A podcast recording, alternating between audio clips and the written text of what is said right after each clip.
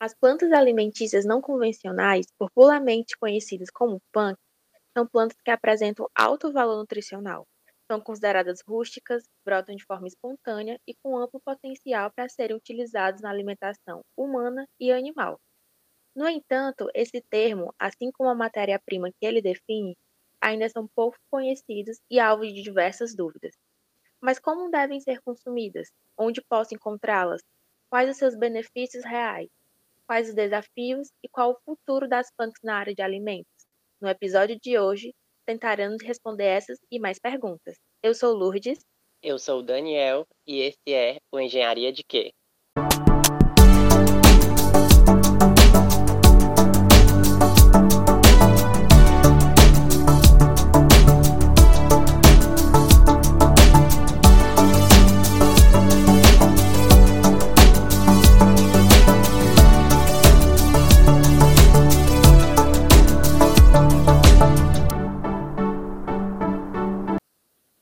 Responder todas as nossas dúvidas, teremos hoje como convidada a professora Maria Ivone Martim, engenheira de alimentos pela Universidade Federal Rural do Rio de Janeiro, mestre e doutora em Ciências de Alimentos pela Universidade Estadual de Campinas.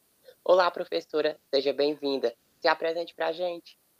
Olá, pessoal. Quero agradecer o convite, dizer que eu estou muito feliz em poder bater esse papo gostoso com vocês sobre as plantas alimentícias não convencionais. Conforme vocês já falaram, sou a professora Marivone Martins Jacinto Barbosa, sou do Departamento de Tecnologia de Alimentos da Universidade Federal Rural do Rio de Janeiro. E aqui na Rural, como a gente chama carinhosamente a nossa universidade, a gente realiza muitas pesquisas com as plantas alimentícias não convencionais na graduação em Engenharia de Alimentos e na pós-graduação em Ciência e Tecnologia de Alimentos e também no mestrado em agricultura orgânica que a gente tem aqui na nossa universidade. Professora, poderia iniciar explicando para a gente como de fato definimos uma punk? A planta toda tem que ser comestível? Ou se tiver apenas uma parte da estrutura, como as folhas, a planta já se enquadra nessa categoria?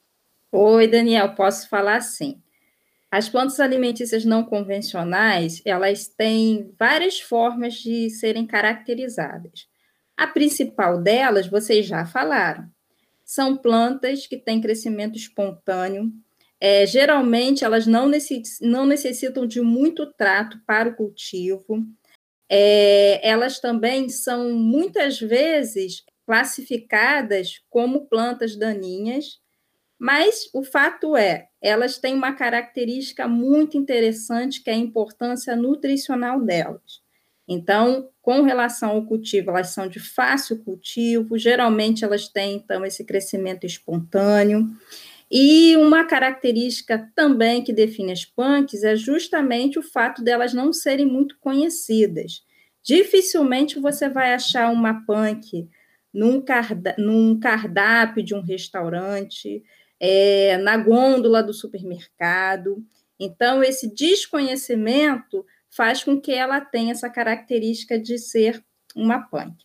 Além disso, tem outras características importantes, que é justamente o fato da planta muitas vezes ter uma parte que é comestível, só que a gente recorrentemente não a consome. Vou dar um exemplo para vocês que é da cenoura. A cenoura é uma planta convencional, aonde a gente só consome a raiz, sendo que as folhas da cenoura são comestíveis. Então, no caso da cenoura, as folhas são punk e são nutricionalmente até mais importantes que a própria parte da raiz que a gente costuma consumir. Com relação à, à, pergunta que você me fez da estrutura da planta, há punks que elas têm todas as partes que são consumíveis. Vou dar um exemplo da hora pronobis. A hora pronobis a gente cons consegue consumir tanto as folhas quanto as flores, são comestíveis.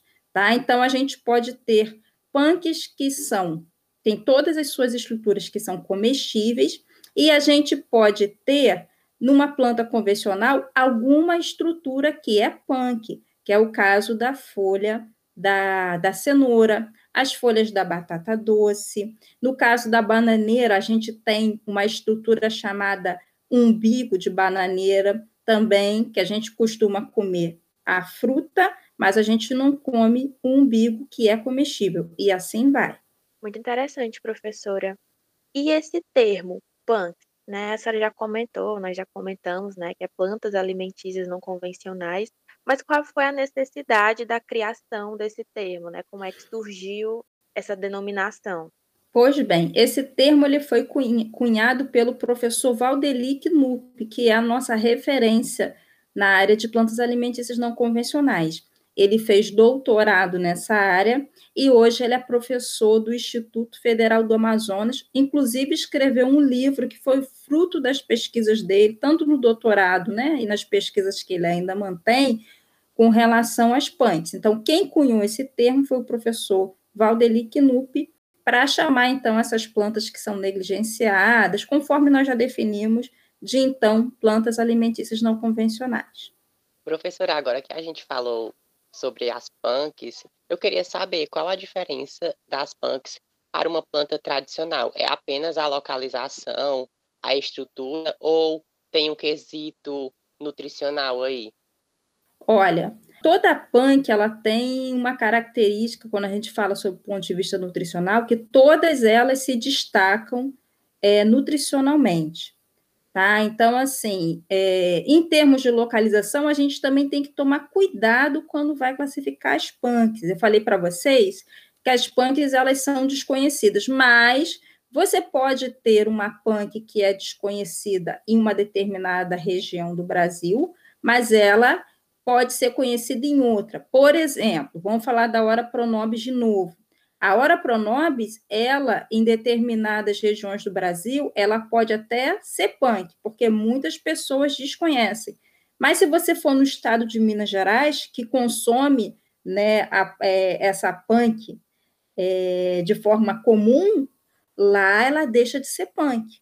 Então, a punk, a definição dela também tem este critério de regionalidade. Aqui no Rio, a gente consome em determinadas regiões aqui do nosso estado muito uma punk chamada bertalha.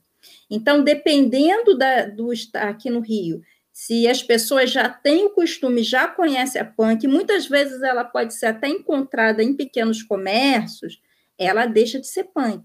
Então, a punk também tem essa característica regional. Quando uma determinada população, uma determinada comunidade já consome com frequência, para aquela localização ela não é mais punk. E já puxando um gancho sobre a questão nutricional, quais são de fato os benefícios que o consumo dessa planta pode trazer para a dieta humana? É, são inúmeros benefícios. As pesquisas têm apontado um diferencial em determinadas punks com relação ao que a gente chama de características nutricionais.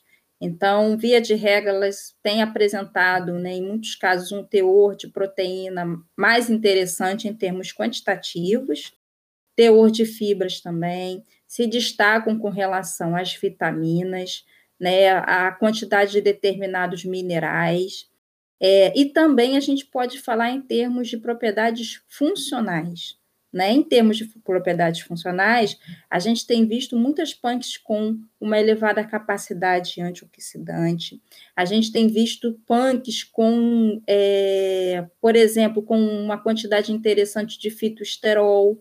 Então, o fitoesterol, a gente sabe hoje que ele é, ajuda a reduzir a absorção do colesterol no nosso organismo. A gente tem visto punks com atividade, né, dependendo do, do componente químico que tiver, com atividade antihipertensiva, com atividade antihiperglicêmica. Então, é, eu ampliaria essa importância. Nutricionalmente, isso já está muito consolidado. A gente sabe que as punks têm uma relevância nutricional, muitas delas têm também uma característica bacana, que é medicinal. Então, muitas punks são conhecidas inicialmente pelas suas propriedades medicinais, avançando para essa característica é, nutricional. E hoje a gente tem visto muitas punks também, tem se provado, com propriedades funcionais. Então, são alimentos diferenciados que, de fato, contribuem bastante para a nossa saúde. Após todas essas características, professoras benéficas das punks, eu queria que você tirasse uma dúvida da gente. É, como eu posso diferenciar uma punk de uma planta venenosa, por exemplo? Daniel, muito boa essa sua pergunta, muito importante. A gente tem que estar atento às punks, que às vezes a gente fica apaixonado pelo que a gente estuda e sai, igual a gente vê, o pessoal comendo as, as punks aí sem ter determinados cuidados. Muitas punks têm o que a gente chama de fatores antinutricionais, tá? Então, ele, elas têm algum componente, digamos, que tem uma certa toxicidade. Via de regra, esses componentes são metabólitos dessas, dessas plantas, né? Metabólitos secundários. A planta, por algum motivo, acaba produzindo, e ele pode, é, dependendo da quantidade que nós ingerimos, causar danos à nossa saúde. Tá? Então, vou dar exemplo para vocês da taioba, que é uma punk, né? Para mim, é a mais negligenciada das punks, é uma planta com potencial gigantesco nutricionalmente, funcional, da parte funcional também, mas ela tem o que a gente chama dos oxalatos.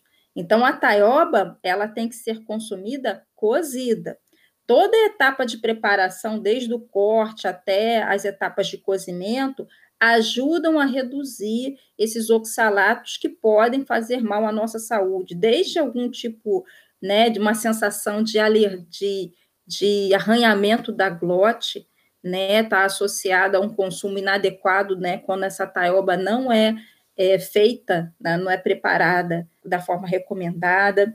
Também a gente tem o registro do pessoal desenvolvendo muito é, cálculo renal, porque esses oxalatos acabam também é, danificando os nossos rins. Então, pessoas que já são mais predispostas a problemas renais podem ter complicações gravíssimas. Né, com relação à taioba. Tem uma, uma outra punk que a gente está estudando aqui na Rural, que é a chaia, que ela tem glicosídeos cianogênicos, que são os mesmos compostos tóxicos presentes, por exemplo, na, na mandioca brava. Tá? Então, tem que ter um pouco de cuidado no consumo das punks e conhecer para não acabar, digamos assim, se envenenando, porque ela é uma planta.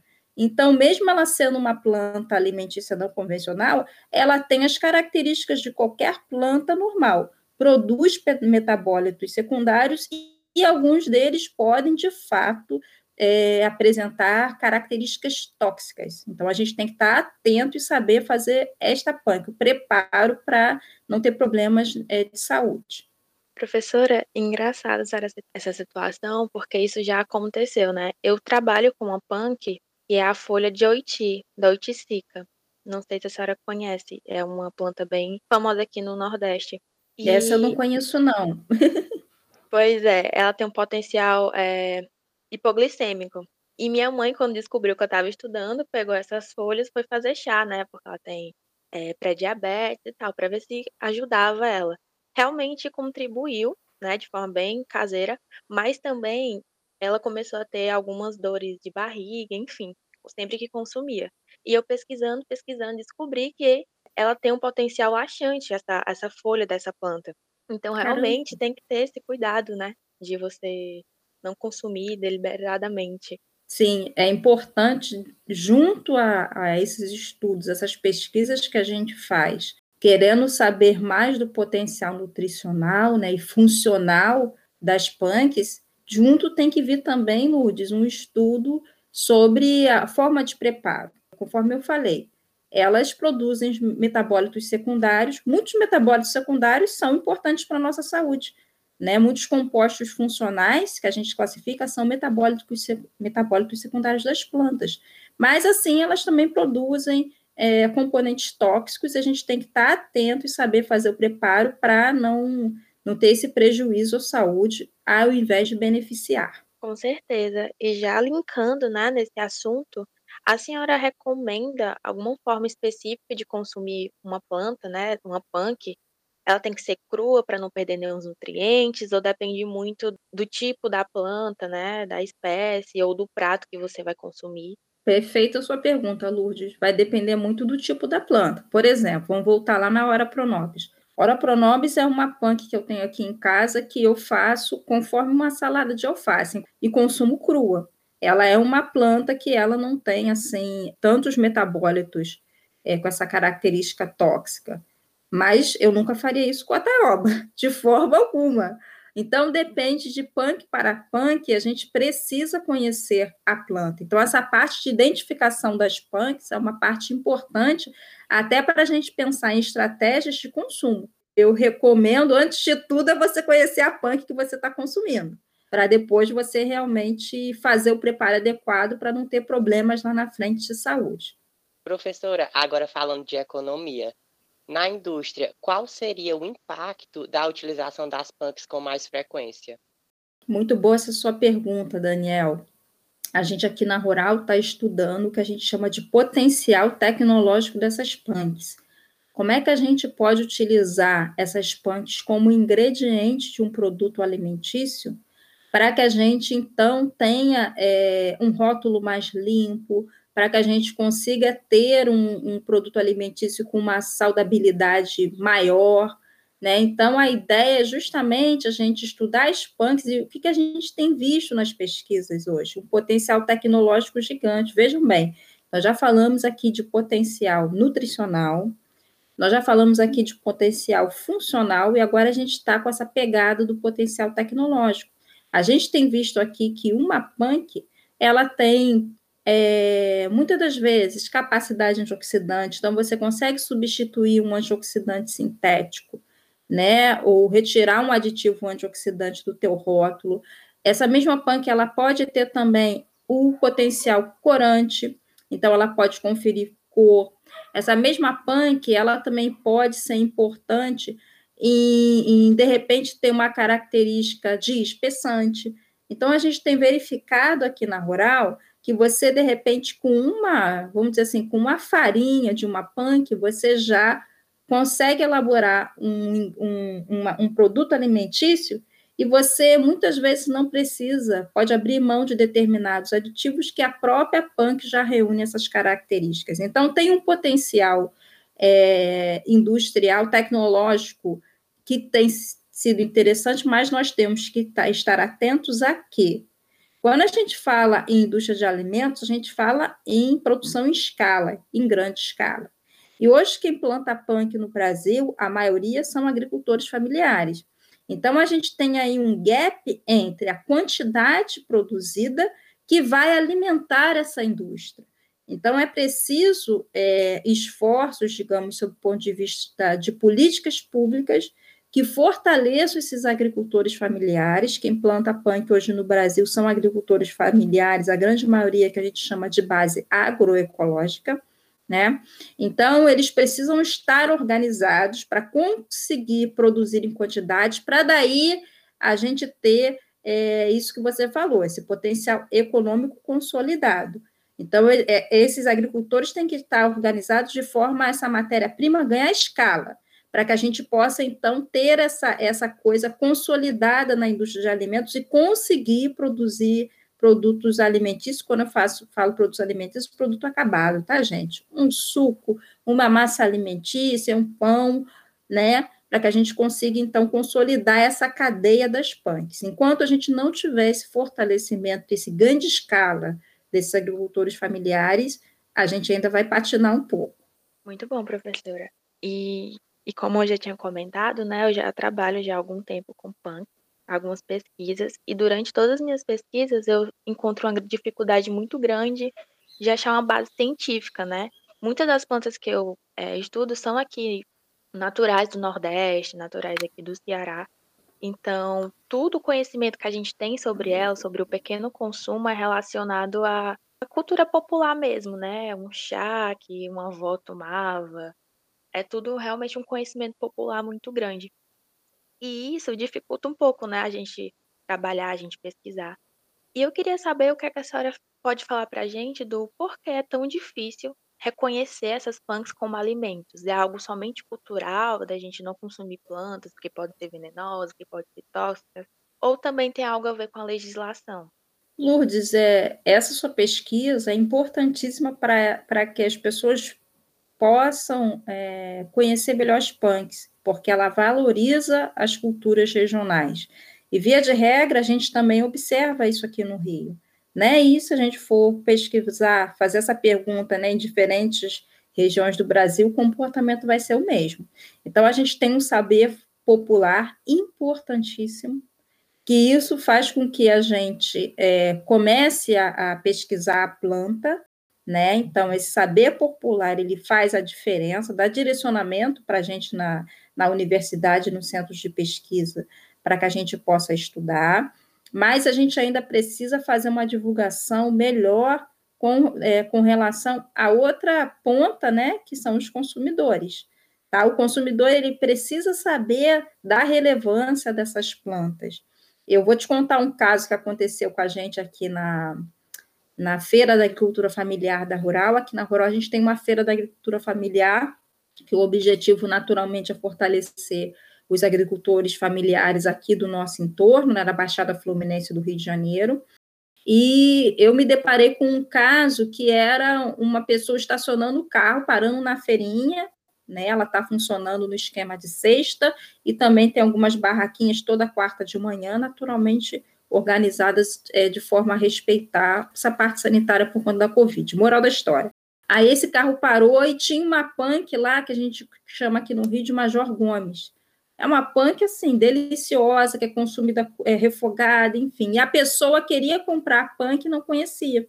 Aí então a agricultora ela começou a explicar de forma muito, muito, muito correta dos benefícios daquela punk. Então aí o saber popular sendo importante, mas isso não foi suficiente para convencer a pessoa a levar a punk. Então, estratégias de conscientização do consumidor, estratégias de como apresentar essa punk, porque se você processa essa punk, é, oferece numa, numa forma de, de conserva gourmet, né, oferece numa forma de farinha, você valoriza aquela punk. Então, a gente da área de alimentos tem uma, um, um, uma importância, uma relevância em agregar valor a essas punks para que elas possam ser é, mais conhecidas e possam ser consumidas. Então, acho que é mais o conhecimento do que uma coisa assim, digamos, cultural, ou até sob o ponto de vista de legislação. Porque a gente já tem algumas legislações para os orgânicos, mas eu, eu acredito que seja mais fazer o consumidor conhecer. Eu acho mais importante. Professora, já que você falou que o mais importante é fazer com que os consumidores saibam o que eles estão consumindo, eu queria saber se você tem algum estudo interessante sobre punks para citar aqui para a gente. Tenho sim. A gente está fechando uma tese de doutorado é, utilizando o extrato azul de uma punk que a gente chama aqui no Rio de cunhã, mas ela, o nome científico dela é Clitória ternácea, e ela também é conhecida como feijão borboleta, fada azul. Ela é uma leguminosa utilizada no cultivo da agroecologia como adubo verde e a flor dela é comestível. Inclusive para a gente fazer salada, para fazer várias bebidas de coloração azul, para fazer um prato gourmet chamado arroz azul e assim vai. Então, qual foi a nossa ideia? Foi extrair esse corante azul da clitória ternácea e aplicar em bebida isotônica, tipo Gatorade. Por quê? Porque se a gente parar para ver, são poucos os alimentos de coloração azul que a gente tem disponível no mercado. Né? E quando há essa disponibilidade, via de, via de regra, eles são coloridos com corantes sintéticos, que a gente sabe que estão associados a uma série né, de problemas de saúde, desde alergia, até dependendo do, do grau de ingestão da pessoa, até desenvolvimento de determinados tipos de câncer. Então, a ideia foi a gente utilizar esse corante azul da clitória ternácea para desenvolver um isotônico de cor azul com corante natural. Tá? A maioria dos isotônicos também, eles são, que tem disponíveis no mercado, eles são coloridos com corantes sintéticos o que é uma coisa assim meio um contraponto, porque muitas das vezes a pessoa ingere esse tipo de alimento porque ele está associado a uma saudabilidade, mas que tem aí um, um, um, corante sintético que a gente poderia eliminar por um corante natural. E as pesquisas que a gente tem realizado, né, do potencial desse corante, principalmente do seu ponto de vista de estabilidade, que é um dos principais problemas dos corantes naturais, eles têm que ser estáveis as condições de processamento e de estocagem. A gente tem verificado nessa tese de doutorado do PPCTA que, que no caso, né, nas condições estudadas, é, ele foi muito positivo, né, teve estabilidade, então tem um potencial de aplicação tecnológica na indústria de alimentos. Professora, a senhora já comentou bastante sobre a Europronobis, né, já deu vários exemplos, mas a gente queria saber como é que surgiu esse interesse por essa planta, né? É, o que é que ela tem assim de tão especial por estar tá, é, acho que a, acho que de todas as punks talvez seja mais conhecida, né, de forma, forma mais ampla, seja mais consumida, né? De onde surgiu esse interesse, esse estudo dela? Perfeito, Lourdes, você falou tudo. Ela é, digamos, a punk mais consumida, mais consumida e mais conhecida. Daqui a pouco ela vai deixar até de ser não convencional e vai passar a ser convencional, porque ela tem um potencial gigante. Né? Então, a Ora pronobis ela é uma cactácea e ela tem um teor de proteína elevadíssimo, tá? Quantitativo, tá, gente? Porque qualitativamente, como todo produto de origem vegetal, a gente sabe que as proteínas de origem vegetal, elas não têm aquela qualidade igual das origem, de origem animal. Tem um teor de fibra solúvel, né, porque ela tem aquela mucilagem, então a mucilagem dela, ela é uma fibra solúvel, né, que traz todos os benefícios acerca desse nutriente, e por ser uma cactácea, tem um teor de fibra insolúvel também muito interessante. Além disso, muitos estudos têm é, se empenhado em extrair essa mucilagem da Ora pronobis, fazer as caracterizações tecnológicas, geológicas, para que ela passe a ser é, mais um aditivo que a gente possa utilizar na indústria de alimentos, né, com um poder, digamos, espumante, de espessante, estabilizante, assim vai.